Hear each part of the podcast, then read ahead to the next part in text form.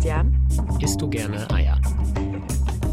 Jetzt muss ich mich wieder outen, was mein Essverhalten angeht. Aber ja, ich esse gerne ein Frühstücksei zum Beispiel so am Wochenende. Und hast du dabei ein schlechtes Gewissen? Bisher eigentlich eher nicht, weil ich immer Bio-Eier kaufe, ganz brav. Aber diese Studie, über die wir heute sprechen wollen, hat mir dann schon ein bisschen Appetit verdorben. Ganz genau. Es war eine Studie, die auch mir ein bisschen ein schlechtes Gewissen gemacht hat. Das waren zwei dänische Forscher, die ist vor ein paar Wochen herausgekommen. Und die haben dort geschrieben, große Eier bringen kleine Hennen an die Belastungsgrenze. Und zwar weisen 85 Prozent aller Legehennen weltweit Brustbeinbrüche auf. Und das ist ganz egal, wie die gehalten werden. Ja, das ist einfach heftig, wenn die so viele Eier legen können. Ja, brechen die sich dabei die Knochen, wenn man sich das vorstellt. Das ist ziemlich krass und auch alles, was wir in dieser Folge sonst noch so über die Legehennenhaltung erfahren haben, hat mich echt schockiert und ich wusste wenig darüber. Das klingt schockierend, weil es tatsächlich ein Grund zu sein scheint, dass die Eier immer größer werden und dann von innen in dieses Brustbein, auf dieses Brustbein der Legehenne raufdrücken beim Legen und das dann dadurch bricht. Ja, und weil sie einfach so viele Eier legen. Mehr als eigentlich in hm. ihrer Natur vorgesehen. Aber wir haben mit Lisa Jung gesprochen, die ist Agrarwissenschaftlerin an der Universität Kassel, hat unter anderem ihre Doktorarbeit über Tierschutzprobleme in der Legehennenhaltung geschrieben, hat selber ein paar Legehennen zu Hause und die hat uns gesagt, man muss kein schlechtes Gewissen haben, wenn man die richtigen Eier kauft und hat uns erklärt, was das dann wirklich mit diesen ganzen Brustbeinbrüchen auf sich hat. Hat uns leider auch erzählt, dass es tatsächlich für die Legehennen sehr schmerzhaft ist, dass das nicht immer richtig gut verheilt und wie man das in Zukunft verhindern kann. Eine neue Folge des NTV Klimalabors. Los geht's. geht's.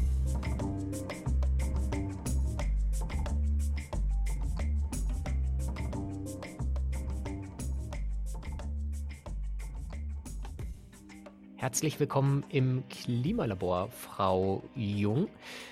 Sie sind Agrarwissenschaftlerin, beschäftigen sich vor allem mit Legehennen und deshalb die wichtigste Frage zuerst, können wir noch guten Gewissens Hühnereier essen? Das kommt darauf an, welche Hühnereier wir kaufen. Welche darf man denn kaufen und welche nicht?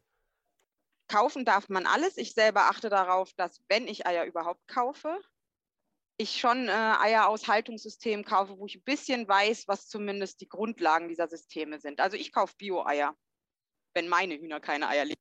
Wo so eine schöne Null draufsteht, dann, da soll man ja immer drauf achten, ne? Genau, wo so eine schöne Null draufsteht. Und was viel wichtiger ist als das Eier kaufen, ist, dass man sich darüber bewusst ist, dass wir den größten Teil der Eier über verarbeitete Produkte zu uns nehmen.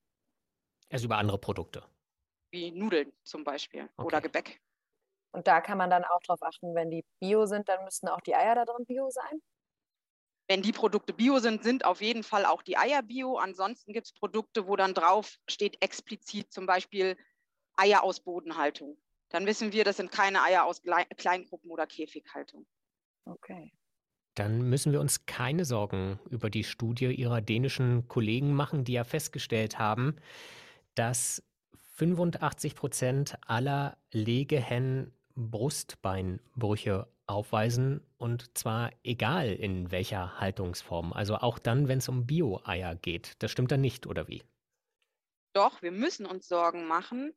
Und es ist sogar so, dass explizit Legehennen, die in Haltungssystemen gehalten werden, wo man sich viel bewegen kann, wo die Tiere sich viel bewegen können, eben an diesen Brustbeinschäden leiden. Also auch die Legehennen, die in Biohaltungssystemen gehalten werden. Und natürlich ist das ein Problem. Das klingt ja fast so, als bräuchten wir wieder mehr Käfighaltung. Nein, weil die Dänen haben ja auch festgestellt, dass ähm, sich 85 Prozent der Hennen in Käfighaltung betroffen sind. Ja. Das, das würde uns nicht retten. Wir müssen einfach dieses Problem lösen der Brustbeinschäden oder anderer Knochenbrüche auch. Es gibt ja nicht nur das Brustbein im Huhn. Vielleicht können Sie noch mal einmal kurz erklären, was genau da passiert bei diesen Brustbeinschäden. Also was passiert mit den Hennen? Genau, also einmal müssen wir uns, glaube ich, vorstellen, was das Brustbein. Und wenn wir jetzt das Huhn uns bildlich vorstellen, hat es einen Kopf und ein Schwanzende mit den Schwanzfedern und dazwischen ja. ist der Körper. und das Brustbein das, äh, das schließt den Körper zum Bauch hin ab. Das heißt, unten am Bauch, da liegt das Brustbein. Und auf Englisch heißt es auch Kiel oder auf Deutsch sagt man Kiel, weil das nämlich so ähnlich aussieht wie ein Schiffskiel. Wenn man sich ein Schiff vorstellt, dann hat das ganz unten ja so eine ganz, äh, eine relativ schmale, lange Fläche, die so ins Wasser reinreicht. Ja. Und so sieht das Brustbein auch aus.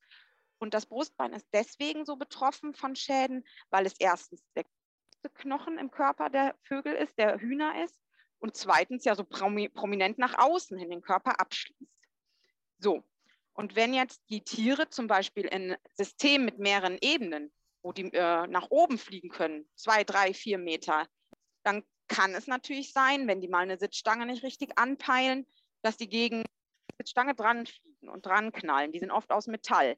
Wenn dann natürlich der Knochen nicht stabil ist, geht er schnell kaputt. Oder umgekehrt, die Henne sitzt oben in zwei Meter, drei Meter Höhe auf der Stange, will nach unten fliegen, aber die Wand ist viel zu nah. Die kann gar nicht ihren Abflugwinkel nehmen und entweder fliegt sie gegen die Wand oder lässt sich fallen. Und auch dabei kann es natürlich sein, dass der Knochen kaputt geht.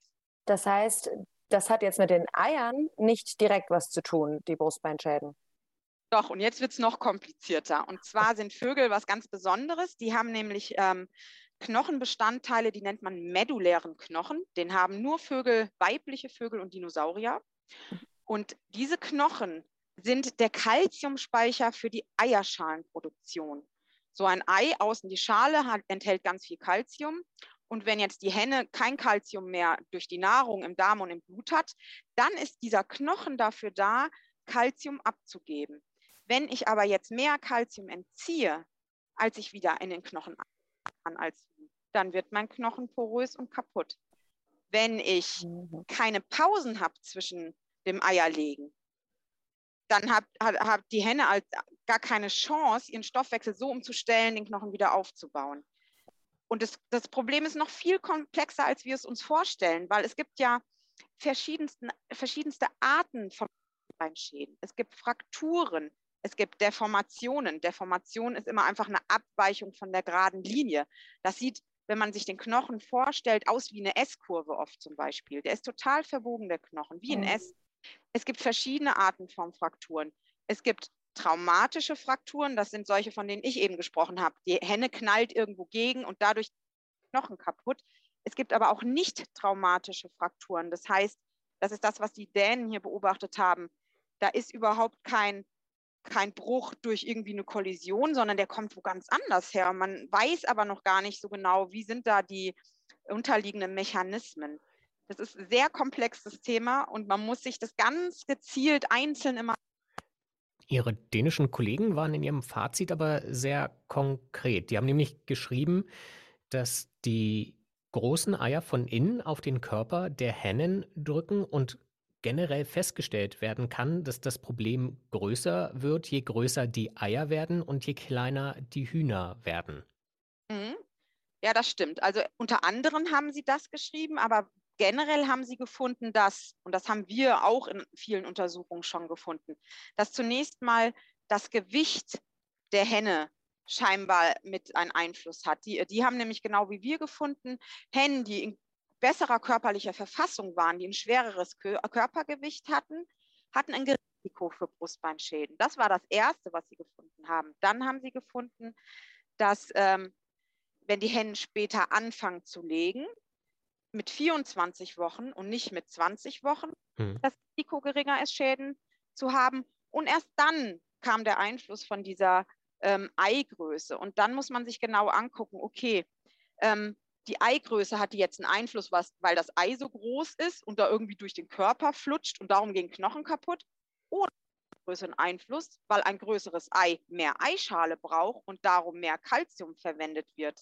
Ne? Man muss immer gucken, von wo kommt denn dieser Einfluss nun wirklich. Aber man kann schon feststellen, dass die Hühner immer kleiner werden und die Eier immer größer? Das kann man steuern, das kommt sehr drauf an. Wir haben ja sogenannte Hybridlinien in der kommerziellen das sind ähm, Hennen, die aus verschiedenen Linien gekreuzt werden, um ein möglichst großes Leistungspotenzial zu erreichen. Ja. Bei einer guten Gesundheit. Darauf achten die Zuchtfirmen schon auch. Ne? Und ähm, da ist eigentlich eine Standardgröße. Das sind so M-Eier. Das, das orientiert sich einfach am Verbraucher, was der sich wünscht. Und die legen nicht alle XL-Eier. Die hm. man ja gar nicht los. Die wollen die Leute. Aber daran schließt sich ja so ein bisschen die Frage an, ob das jetzt ein Problem ist, was durch die Massentierhaltung und die Art und Weise, wie wir Legehennen halten, entstanden ist, oder ob das ein, ein Problem ist, was Legehennen generell haben. Hm, das ist total ein sehr spannender Punkt. Also es ist schon so, die, die Legeleistung hat auf jeden Fall einen Einfluss auf die Knochenstabilität und dann auch auf die Knochengesundheit. Aber es haben noch ganz viele andere Umweltfaktoren auch einen Einfluss, nämlich eben, in welchem System lebt, lebt das Huhn. Und auch Rassehühner oder Hühner alter Rassen haben Brustbeinschäden. Das finde ich aber nicht verwunderlich, wenn wir uns mal angucken. Das Ursprungshuhn, das Bankiva-Huhn, das hat ein bis zwei Gelege im Jahr gehabt. Das heißt, es hat einmal zwölf Eier gelegt, hat die dann ausgebrütet. Wenn die nichts geworden sind, hat es vielleicht auch nochmal ein Gelege gemacht. Aber generell hat es zwölf Eier im Jahr gelegt, hat die Küken großgezogen und dann war es im nächsten Jahr erst wieder dran. Selbst die Hühner, die, die alter Rassehühner vom Züchter, legen im, inzwischen um die 120, 160, 200 Eier. Und dieser Abstand zwischen 120 und den über 300 Eiern, die die Hybridhühner Haltung legen. Der ist zwar groß, hilft aber nicht wirklich, um Brustbeinschäden generell zu vermeiden. Also in unserer Untersuchung haben wir zwölf Rassen ähm, durch Fühlen, durch Palpation nennt man das, ähm, angeguckt. Und auch die hatten ähnliche Schäden wie die Tiere in ähm, kommerzieller Haltung. Das wäre aber schon gesund für die Legehennen an sich, wenn sie weniger Eier legen müssten. Ja, da hängt ja ganz viel mit drin. Ja. Genau. Also was heißt gesund? Äh, für, für die Henne ist es schon ein enormer Stoffwechselaufwand, ein enormer Energieaufwand, da fast jeden Tag ein Ei zu legen. Und noch wichtiger ist zu sagen, dass die Henne muss halt dementsprechend gefüttert werden. Das ist wie bei Hochleistungsrindern. Wenn ich ein Hochleistungsrind, was wirklich Kraftfutter braucht, das kommt nicht mehr nur mit Gras und Heu zurecht weil es so viel, weil es genetisch so festgelegt ist, viel Milch zu geben. Genauso ist es beim Huhn auch. Das ist genetisch jetzt so selektiert, viele Eier zu legen und das kann es nur schaffen, wenn es dementsprechend gefüttert wird. Der Aspekt der Fütterung spielt eine enorm große Rolle, wenn es darum geht, äh, Brustbeinschäden zu vermeiden. Was heißt es denn für die Hennen selbst, diese Brustbeinschäden? Sterben die daran? Also, dass das schmerzvoll ist, kann ich mir, glaube ich, vorstellen. Aber kann das behandelt werden? Wie, wie wird damit umgegangen? Genau, das ist ja das eigentliche Problem. Ne? Wenn wir uns überlegen, 100 Prozent der Herden sind betroffen. Es gibt keine Herde, wo wir kein Huhn finden, das äh, kein Brustbeinschäden hat. Wir sprechen hier von 44 Millionen Hühnern in Deutschland pro Jahr. Man muss sich mal einfach diese Zahl auch mhm. bewusst machen. Ne? Und vielleicht auch von uns selbst, dass Brüche ja per se schmerzhaft äh, sind. Und wenn wir uns jetzt noch überlegen, das Brustbein ist bei uns auch oder beim Schiff ja auch, daher kommt ja auch der Begriff, da setzen die Rippen an. Über dem Brustbein, auf dem Brustbein liegt die Leber, direkt dann kommt das Herz. Und ganz wichtig jetzt bei den Hühnern, an dem Brustbein setzt die kleine und die große Muskulatur an. Das heißt, wann immer das Huhn sich bewegt und die Flügel bewegt, wird Zug oder Druck auf dieses Brustbein ausgeübt. Und wenn wir uns jetzt vorstellen, okay, das Brustbein hat Brüche, aber das Huhn muss ja, um ans Futter zu kommen, um ins Nest zu kommen, um vielleicht zu flüchten, weil gerade irgendwelche Kämpfe vonstatten gehen, muss es sich bewegen. Das heißt, es ist permanent dieser, ähm, dieser Druck am Brustbein auf, ausgesetzt. Und man, es hat einer ähm, Wahlversuche gemacht und der konnte eben zeigen, dass äh, Hennen, die Brustbeinbrüche hatten, öfter zu Futter, was mit ähm, Schmerzmitteln versetzt war, gegriffen oh. haben. Also die gucken dann schon, dass sie diesen Schmerz irgendwie wegkriegen. Und das Spannende ist, was ist mit den Deformationen, mit den Weichungen? Wenn die Knochen schief und krumm sind, macht das auch Schmerzen oder nicht? Das hat sich noch keiner angeguckt. Was wir aber wissen, ist bei starken Deformationen, die sind in der Regel definiert als eine Abweichung von der eigentlichen geraden Linie größer ein Zentimeter. Da sind meistens Frakturen, also Brüche mit dabei. Das heißt, wenn wir jetzt Tiere angucken im Stall oder Beinen, die haben ganz stark verbogene Knochen, dann können wir davon ausgehen, okay, die haben nicht nur einen Bogen, die haben auch Brüche dabei. Das heißt aber in unserer, Entschuldigung, in unserer Haltung, diese Hühner werden weiter gehalten, die werden jetzt auch nicht behandelt, sondern die legen weiter Eier und äh, leben dann mit diesen Schmerzen weiter. Genau, das ist ja das große Problem bei dem äh, Brustbein. Das ist nichts, was ich, wenn ich in den Stall gucke, von außen sehe. Wenn ein großes Problem ist ja zum Beispiel Federpicken, Kannibalismus. Das kann ich sehen. Ich gehe in die Herde und sehe, ups, die haben alle gar keine Federn mehr. Hier ist Federpicken. Oder ups, die haben ja ganz schön große und viele Verletzungen. Hier haben wir ein Kannibalismusproblem. Aber wenn ich die Stalltür aufmache und gucke in den Stall, dann sehe ich nicht, meine Hühner haben ja Brustbeinschäden. Ich muss, um das festzustellen, die Tiere wirklich in die Hand nehmen und muss trainiert sein und kann dann den Knochen befühlen. Und dann fühle ich eben die Abweichung oder den sogenannten Kallus. Das bildet sich bei uns auch. Das macht der Körper, wenn wir einen Bruch haben, um diese Lücke zu stabilisieren, wird da quasi ähm, über die Lücke eine Brücke aus Material gebaut, was dann mit der Zeit verknöchert. Und das kann man fühlen. Wenn das klein ist, fühlt es sich an wie eine Erbse. Wenn es ein Riesenbruch war, dann fühlt es sich manchmal auch eher an wie eine Walnuss so groß. Aber eben so einfach per Auge sieht man es einfach gar nicht. Sieht es am Schlachthof? Ich habe viel am Schlachthof gearbeitet und wenn man sich da an die Schlachtkette stellt, dann kommt jede Sekunde kommen zwei Hühner vorbeigerauscht und wenn die dann keine Federn mehr haben, dann sieht man richtig diese ganzen Verbiegungen. Und wenn man es ganz genau wissen will, wie die Dänen das gemacht haben, dann muss man tatsächlich röntgen, weil nur dann sieht man die ganzen kleinen Brüche, diese Risse, auch nicht fühlen im Stall. Ist denn dieser Brustbeinbruch ein Dauerzustand, der das ganze Leben dieser Henne fortbesteht und das ganze Leben lang schmerzt oder heilt der auch irgendwann wieder ab? Ja, das ist gar nicht so leicht zu beantworten. Also zum einen heilt der wieder ab, der kann abheilen. Es kann aber auch sein, dass der Bruch nicht nur wie so ein Riss war, sondern dass es eine sogenannte Dislokation war. Das heißt, dass der Knochen komplett durch war und dann gar nicht mehr zusammenwachsen kann. Und oft ist es so, die Tiere haben ja nicht nur einen Bruch, sondern, und das haben die Dänen ja auch gezeigt, das haben wir auch schon in Untersuchungen gezeigt, das FLI zum Beispiel macht ja viel auch mit Röntgen, die haben multiple, also mehrere Brüche. Und dann ist vielleicht der eine Bruch geheilt, aber dann kommt der nächste wieder. Und was man generell beobachten kann, ist, dass mit Einsätzen äh, der Pubertät sozusagen, also wenn die Hennen in der Lage sind, ähm, Eier zu legen, steigt die Anzahl der Brustbeinschäden. Und hinterher, wenn die dann so 60, 65 Wochen erst die Legeleistung zurück, und dann sinkt aber auch wieder die Anzahl der Schäden. Das heißt, allein hieran erkennen wir schon einen direkten Zusammenhang mit dem Legen. Wann beginnen denn Hennen mit dem Eierlegen und wie lange hält das dann an, bis sie, ich weiß nicht, Sie haben gerade Schlachthof gesagt. Ich vermute, wenn sie keine Eier mehr legen können, endet das Leben dann auf dem Schlachthof? Genau. In der Regel fangen die so in der 22. Lebenswoche an zu legen. Aber wenn ich Legehennenhalterin bin, dann möchte ich ja eigentlich für die teure Henne, die ich gekauft habe, nur viel Eier von der haben. Das heißt, mhm. ich gucke auch vielleicht, dass sie schon in der 20. Woche anfängt zu legen. Das geht durchaus auch.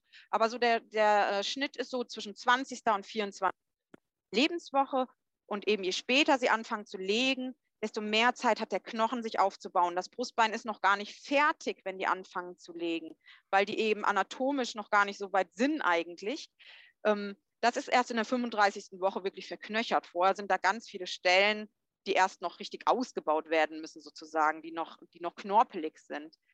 Und enden tut so eine Legephase ja immer später zur Zeit. Also das ist ein Zuchtziel der Zuchtfirmen. Die Hennen sollen eine höhere Persistenz haben. Die sollen es schaffen, ihre Legeleistung immer weiter nach hinten zu halten, weil Hennen sind teuer zu kaufen und jetzt, wo Kükentöten verboten ist, müssen wir auch die männlichen Tiere aufziehen, was sehr teuer ist und nicht wirtschaftlich. Das heißt, wir wollen möglichst selten neue Hühner kaufen, weil wir dann möglichst selten auch äh, Bruderhähne haben. Ähm, und diese Persistenz, die, die geht jetzt inzwischen schon, die ältesten Herden jetzt zurzeit sind 110 Wochen. Wie viel kostet denn so eine Legehenne? Ich kenne den konventionellen Preis nicht, weil wir ähm, ökologische treiben. Und dann kommt es immer darauf an, ziehe ich den Bruderhahn selber mit auf oder ähm, zahle ich das quasi aus und nehme nur die Henne. Dann äh, kostet die aber schon im Schnitt jetzt, wir haben für die letzten 16,50 Euro pro Tier bezahlt. Okay, das klingt dann aber so aus Tierhaltungssicht und aus Verbrauchersicht für mich ein bisschen so, als ob wir hier ein Prinzip haben, bei dem es immer mehr Schmerzen für die Tiere werden. Das würde ich so gar nicht unterstreichen. Also dieses Thema Brustbeinschäden ist ja auch den Zuchtfirmen bekannt. Es gibt ja nur zwei große weltweit. Ne? Ähm, Lohmann Breeders und Hendrix Genetics sind die großen Zuchtfirmen, die für den weltweiten Markt die Lege also die haben sich, die teilen sich den ganzen, gesamten Weltmarkt, ja. also allein Deutschland 44 Millionen Hühner. Wie, wie, wie viele sind das weltweit? Haben Sie da auch eine Zahl?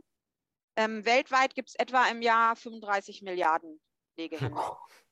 Und die werden von zwei Firmen allein äh, aufgezüchtet. Es gibt noch eine kleinere in Frankreich und, und, und dann versucht natürlich zumindest in Deutschland im Moment die Ökobranche eigene Zuchtfirmen irgendwie zu etablieren, aber äh, einfach das Know-how und das, das wie es funktioniert, haben diese zwei großen. Und die beschäftigen sich aber auch schon seit längerem mit diesem Thema Brustbeinbrüchen. Nicht erst seit Herr Al-Wazir das für sich entdeckt hat, sondern wirklich schon seit äh, sechs, sieben, acht Jahren mindestens. Und was gedenken die dagegen zu tun? Genau, und das ist jetzt total spannend. Wir haben ja schon gesagt, es gibt mehrere Einflussfaktoren. Das heißt, die Zucht ist eine der kleinen Schrauben, wo wir drehen müssen. Und die Zucht kann natürlich gucken, ich selektiere, also ich wähle Tiere aus, die dann Nachkommen produzieren, die schnell Knochen aufbauen, wo es nicht so lange dauert, bis der Knochen fertig ist. Stabilen Knochen haben, die eine gute Knochenheilung haben. Also es gibt ja ganz viele Aspekte von, was, was bedeutet eigentlich ein gesunder Knochen und wie kann ich dazu kommen. Das ist ja nicht nur, okay, der darf nicht porös sein. Und äh, daran arbeiten die. Und man muss aber immer gucken, wie hoch ist eigentlich der genetische Einfluss? Man nennt das Heritabilität, also die für ein Merkmal. Also wie hoch, wie viel Beitrag kann, können die Gene eigentlich leisten, um einen stabilen Knochen zu produzieren? Und was der Rest ist dann Ernährung und Haltung. Und der Rest oder? ist Ernährung, mhm. Haltung, Stress, Hormone spielen eine große Rolle. Da kommt dann ganz, ganz viel zusammen. Und dieser Beitrag, der liegt eben je nach Linie, je nach Umwelt ähm, bei 1,5 bis 3 Prozent. Oh. Erstmal. Es kommt, ja, es kommt sehr darauf an, wo man sich das anguckt. Ähm, also diese, diese Erblichkeit, die gilt eben immer nur für die Tiere, die ich mir unter den gegebenen Umweltbedingungen angucke. Das ist ein bisschen komplex. Aber die Erblichkeit ist eben nicht so hoch. Wir können nicht sagen, die Zuchtfirmen müssen jetzt darauf selektieren und dann hat sich die Sache. Es muss jeder seinen Beitrag leisten. Die LegehennenhalterInnen, die gucken müssen, wie, wie sie die Tiere halten, in welchen Besatzdichten, also wie viele Tiere pro Quadratmeter, was sie denen füttern, ob die Sitzstangen aus Metall sind oder ob, ob man vielleicht Plastiksitzstangen nutzt, die ein bisschen weicher sind, dann ist, ist die Last am Brustbein ja auch nicht so hoch. Also am Ende kommt es schon auf Tierschutzmaßnahmen an, um dann dieses Problem auch zu lösen. Genau, und zwar muss man erstmal muss man sich bewusst werden, das sind sich jetzt die meisten Leute, es gab diesen Aufschrei und dann muss man an allen Schrauben drehen. Eine große Rolle zum Beispiel der Aufzüchter, der gibt den Hennen ja überhaupt erst das Potenzial mit, sich gut zu entwickeln, ist wie bei einem Kind. Ein Kind, was nicht ähm, altersgemäß ernährt wird, was nur drinnen sitzt, wird nie so einen stabilen Knochen haben wie ein Kind, was draußen ist, in die Sonne geht. Vitamin D3, auch bei Hennen extrem wichtig, was äh, die Mineralien bekommt, die es braucht, um überhaupt wachsen zu können. Das heißt, es Züchter an, geht über den Legehennenhalter. Die Tierzucht muss ihr, ihren Beitrag leisten. Und dann am Ende aber natürlich auch der Verbraucher, weil Tierschutz immer Geld kostet. Und das muss irgendwo herkommen, das Geld. Und wenn man ein Ei für 20 Cent kauft, dann kann man davon ausgehen, dass da nicht viel Geld übrig ist, um jetzt noch in irgendwelche Tierschutzmaßnahmen zu. Das hängt auch dran. Nur aus meiner persönlichen Erfahrung sind es aber gerade die Bio-Eier, die Sie ja empfohlen haben, die besonders groß sind oder größer sind als die günstigen Eier und damit ja eigentlich eher schädlicher für die Legehennen, oder? Habe ich das falsch verstanden? Nee, das kenne ich nicht, dass die Bio-Eier größer sind als ähm, Bodenhaltung konventionelle Eier. Die, die klassische Größe ist ja ein M-Ei. Und M ist sowohl für Bio als auch für anders hergestellte Eier ja gleich. Ähm, allerdings muss man sagen, dass, dass äh, Biohennen oft in Haltungssystemen gehalten werden, wo sie sich eben viel bewegen können, wo dann das Risiko von Traumata einfach größer ist, von Kollisionen. Auf der anderen Seite für Biohennen Freilauf verpflichtend. Das heißt, die haben die Chance, ihre Knochen durch Bewegung stabil zu halten und eben vielleicht auch mal ein bisschen Licht abzukriegen. Es hat immer äh, zwei Seiten. Aber grundsätzlich ähm, kann man auch gar nicht sagen, Bio ist von dem, vom Tierschutz immer besser als konventionell. Aber ich jetzt privat, nicht, ist, nicht ich als Wissenschaftlerin, ich als private Person denke mir halt, okay, die Grundregeln für Bio, die Standards sind per se höher, hm. als sie für, für, konventionelle Produkte sind. Und darum hoffe ich, dass wenn ich ein Bioprodukt kaufe, da einfach ähm, mehr Tierschutz, mehr Tierwohl hintersteckt. Aber ich kenne auch super konventionelle Betriebe, die ein ganz gutes Management gesunde Tiere. Und die ja wahrscheinlich auch ein wirtschaftliches Interesse, das habe ich mich eben noch gefragt, daran haben, dass es weniger Brustbeinbrüche gibt und dass die Knochen besser sind. Also wäre es nicht am Ende vielleicht sogar wirtschaftlicher, die Hühner erstmal richtig groß werden zu lassen und ihre Knochen ausbilden zu lassen, selbst wenn man da am Anfang vielleicht eine Woche verliert. Also mhm. ist das nicht am Ende wie so oft bei diesen Tierschutzthemen eine Milchmädchenrechnung, wenn man versucht, alles rauszuquetschen, äh, dann leidet eben, also dann wird es auch am Ende wirtschaftlich ein Problem, wenn dann ähm, unter großen Schmerzen, ich weiß nicht, legen die da genauso viele Eier? Ich kann mir auch vorstellen, dass das einen negativen Einfluss dann hat auf die Legeleistung. Genau, das haben auch ähm, einige Untersuchungen gefunden. Äh, Herden, die eine höhere Prävalenz, also ein höheres Vorhandensein an betroffenen Tieren hatten, äh, eine geringere Legeleistung am Ende hatten. Also die Legeleistung ist zurückgegangen. Und darum hat natürlich auch äh, die Legehennenhaltung ein Interesse daran, dass sowas vermieden wird. Und vor allem, wenn wir jetzt dran denken, die Hühner sollen, die Hennen sollen immer älter werden, dann müsste man mal gucken, aufgeht, dass man sagt, okay, ich gucke mal, dass sie ein bisschen später ins Legen kommen. Und das kann man ja steuern durch Lichtprogramm, durch Futter. Und dafür halten sie nach hinten raus, aber gesünder, sehr viel länger durch. Das müsste man mal dringend untersuchen, ja. Und sehen Sie diese Entwicklung? Ich bin gerade echt noch schockiert, dass es so viele Milliarden Hennen auf der Welt gibt und dass die vor allem von nur, von nur zwei Firmen gezüchtet werden. Sehen Sie diese Entwicklung? Ist da ein ernsthaftes Interesse da, das äh, menschlicher kann man ja gar nicht sagen, aber ein bisschen tierfreundlicher zu gestalten?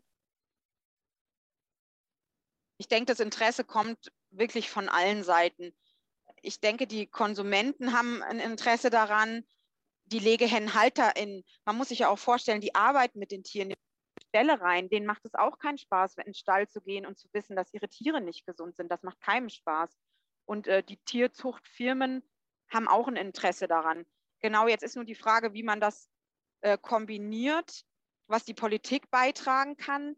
Das Problem ist halt immer, wenn wir hier alleine in Deutschland anfangen und sagen, wir setzen gewisse Standards und müssen ge gewisse Regelungen erfüllen, dann wird halt abgewandert ins, ins, ins äh, benachbarte Ausland. Ne? Also wir haben zum Beispiel ja eine automatische Erkennung für den Schlachthof mal entwickelt und zu, zu äh, gewährleisten, dass so, eine, so ein Brustbeinschaden immer gleich erhoben wird. Weil wenn das Menschen machen, dann hat man immer den Einfluss des Menschen oder das auch, wie, wie viel kann, wie gut ist der im Fühlen. Wenn es ein automatisches System hat, kann das auch Fehler haben, aber der Fehler wäre systematisch und für alle gleich. Und ähm, wir haben das an einem Schlachthof gemacht, der sehr an Tierwohl interessiert ist und uns total unterstützt hat. Aber der hat Riesenprobleme nur allein wegen dieses Forschungsprojekts gekriegt, weil Leute Angst hatten, dass da jetzt Daten erhoben, die da äh, negative ähm, Folgen zu fürchten haben. Und der hat gleich gesagt, das geht nicht, dass man in einem Schlachthof sowas mhm. macht weil dann einfach woanders hin liefern. Das heißt, man, man muss da auch total, wir sind so global und so vernetzt, man muss dieses Thema auch nicht nur deutschlandweit angeben gehen, sondern wirklich europaweit, muss gleiche Standards schaffen und, und gleiche Anforderungen in allen Ländern. Jetzt ist ja immer beim Fleischkonsum häufig dann die Lösung, es muss insgesamt auf jeden Fall weniger verbraucht werden, weniger Fleisch. Also so aus Konsumentensicht, was kann man tun? Gilt das auch für die Eier, weil das erscheinen mir auch einfach äh, unfassbare Mengen an Eiern, die da zusammenkommen weltweit. Ist das auch da dann nicht die Lösung, wenn man sagt, man braucht mehr Platz, man braucht bessere Tierhaltung, dass es weniger Eier insgesamt werden müssten? Ja, ich denke halt, nur durch weniger Eier wird, werden diese Probleme nicht gelöst. Man braucht insgesamt ein anderes Bewusstsein und man braucht das Wissen aus der Forschung, was kann ich überhaupt ändern, das ist ja auch oft ein Problem, dass die Forschung herkommt und sagt, wir haben das und das Problem. was, wir müssen auch die Lösungsansätze mitliefern und die müssen umgesetzt werden.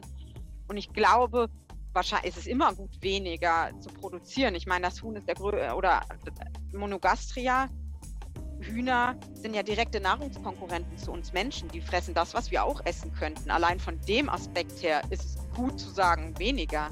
Aber das würde nicht unsere Tierschutz. Aber ja, vielleicht ein bisschen die Klimaprobleme.